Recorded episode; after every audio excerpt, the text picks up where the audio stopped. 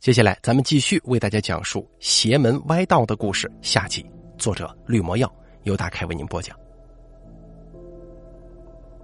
听完任阿牛的话，阿彪一拍脑门，心想：坏了，大家都被老人给耍了。阿彪指着地上的尸体，又指了指房梁上的黑烟，对任阿牛说：“这就是你娘跟他的魂魄，你可知他受了多少苦啊？”任阿牛有些心虚的说。哎，小师傅，你可别跟我开玩笑啊！阿彪一脸严肃的怒视他说：“我像是开玩笑吗？”任阿牛浑身发颤，双腿一软，扑通一声跪倒在地，实在不敢相信那个面目全非的行尸是自己的亲娘。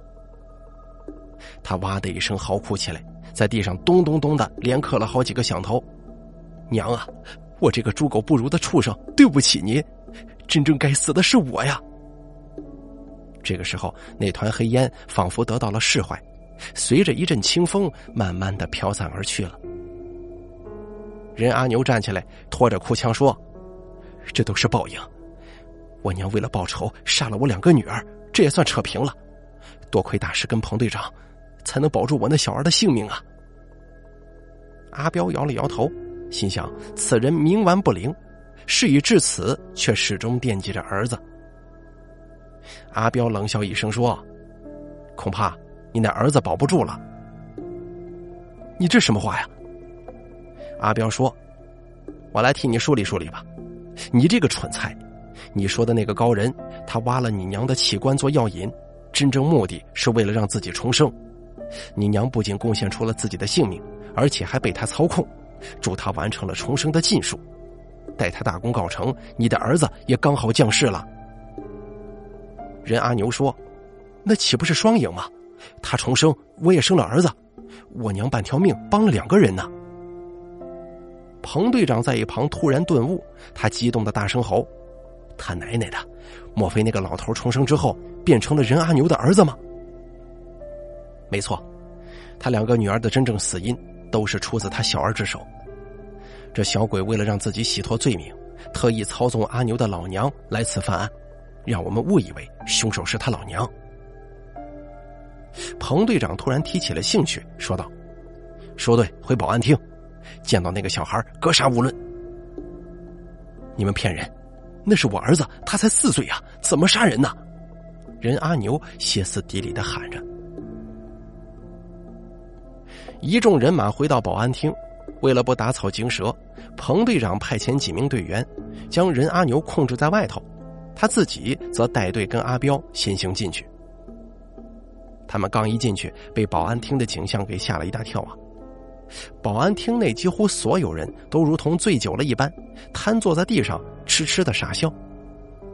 卢小燕跟一双儿女也在其中，所幸没什么大碍，而他的小儿子却不见了踪影。怎么回事？彭队长质问。可此刻除了阿彪之外，没有人能够回答他。他们中了幻术，看来这小鬼不容小觑啊！他已经知道咱们识破他的诡计了。彭队长，咱们带人追上去。这小鬼才四岁，毕竟也是肉体凡胎，应该逃不了多远了。那这队人马该怎么办呢？幻术不会一直持续下去的，过不了多久会自行解除。好，把任阿牛也带上，免得被他浑水摸鱼给跑了。任阿牛冲进保安厅。看见儿子不见了，妻女又中了幻术，知道自己理亏，我我有什么好跑的？就垂头丧气起来。好不容易得了个儿子，这回看来呀，真的保不住了。随后，一行人呈扇形分开追捕。半个时辰之后，他们在一堆坟地里发现了男童的踪迹。队长，我们已经包围了整个坟地了。一个高高瘦瘦的人通禀。彭队长举起右手，五指一抓，握成拳头，说道：“兽王，先把那小鬼抓起来，他要敢反抗，开枪打他。”一圈人把坟地团团包围，然后慢慢的由外向内靠拢。众人点着火把，仔细的搜索每一块墓碑、每一簇枯草、每一座坟头。突然，一声惨叫传了过来，紧接着是层层叠叠的惨叫声。这才片刻光景，就有好几个保安队员丧命了。坏了，中计了！阿彪责怪自己经验太浅，竟然没考虑到这至阴之地的凶险。对于邪蛇来说，这可是一块风水宝地呀！大家快回来，千万别分散开！没想到形势反转，自己成为了被包围的猎物。这个时候，坟地的四面八方摇摇晃晃的走出了许多死尸，有些连骨头都脆了，一边走一边掉胳膊断腿的。任阿牛突然冲出去，大声喊：“我的儿啊！”对着黑暗中又说：“不管你是那个老人变幻而成，还是妖魔附体，我都愿意做你爹。你跟我回去，替我传宗接代吧。”彭队长说：“快回来呀！你这傻瓜蛋子真是没救了，老子真该一枪毙了你。”周围的行尸越来越多，这块坟地啊，少说也有几百年历史，附近至少埋了几千具尸骨。此时，他们全都破土而出，遵循着某处下达的指令，朝那二十几个活人靠近。给我开枪打！彭队长率先拔枪开打，一阵噼里啪啦的枪声就在荒地炸开了。这给阿彪腾出了片刻时间思考对策，可惜他绞尽脑汁都想不出逃离的法子。毕竟身上的法器有限，不可能把所有的形式都降服。除非率先找出男童，才能破除幻尸术。子弹快没了，阿彪有些窘迫的说：“再坚持一会儿，等天亮了，他们就得回土里了。”你小子开什么玩笑啊？离天亮还有好几个时辰，估计天没亮，咱们就凉透了。阿彪也开始追悔莫及，不该搅这趟浑水啊！他也终于意识到自己才几斤几两。突然，东边一道金光闪烁，无数火球从天而降，少说也焚烧了一百多具行尸。阿彪认出来了，这是师傅的绝学五行天火术，看来有救了。阿彪喜笑颜开，众人也跟着舒了口气。行了，不用害怕了，我师傅来了。在火光的照耀之下，不远处的树林当中，一名穿着黄色道袍、留着一截山羊胡的中年男人，立在一具僵尸的肩膀之上。那僵尸身穿铁鳞铠甲，头戴立形铜盔，一蹦四尺高。道士站在僵尸肩膀上，稳如泰山。周遭的行尸感受到了这股戾气，纷纷不敢靠近。众人看的是瞠目结舌呀。无一不感叹钟道长神通广大。只见钟道长一个筋斗翻出去，稳稳的落在众人身前，双手一挥，说道：“王将军，去了结你的事儿吧。”那僵尸腾空飞起，接着如猎鹰一般往坟地的某处俯冲而下。众人只听到一声孩童惨叫，随后周遭的行尸全都倒地不起，如同断线的木偶一般被泥土吞噬。那身穿铠甲的僵尸见血之后愈加发狂，双腿仿佛装有弹簧一般跳向众人。众人吓得四处乱窜，钟道长不慌不忙，晃身一退，从布兜里摸出一张符纸，迅速的贴在僵尸额头上，他就停止了行动。师傅，你可真厉害，难不成你算到我会出事吗？阿彪赶忙献殷勤，也是由衷的敬佩恩师。我回去再收拾你。真是不知天高地厚了。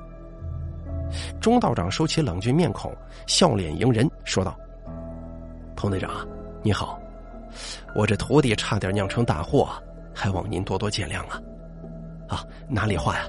正所谓名师出高徒，多亏了阿彪师傅，咱们才识破那小鬼的计谋嘛。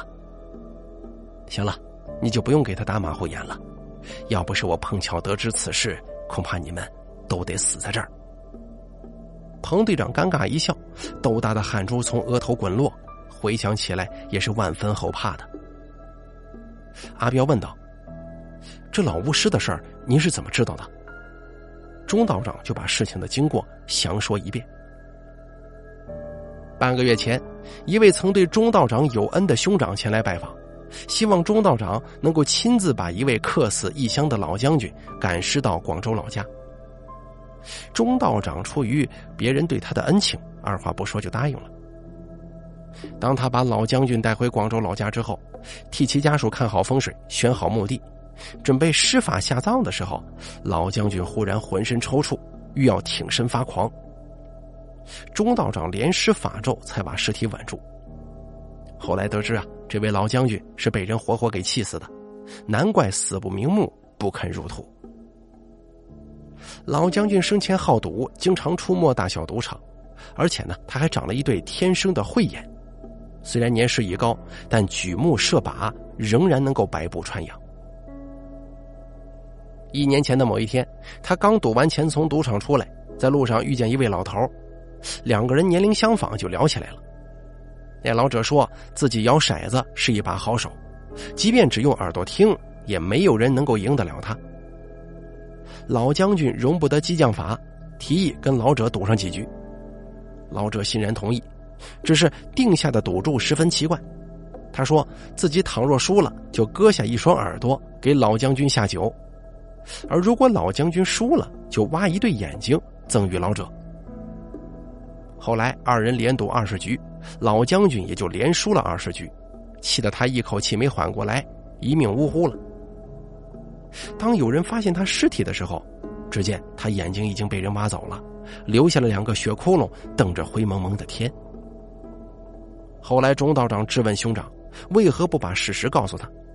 兄长说：“老将军生来爱面子呀，这等事情还是不说为好。”至于那个心狠手辣的老头，钟道长早已有耳闻，相传是一位精通巫蛊的老术士，手段十分毒辣，行踪也鬼鬼祟祟。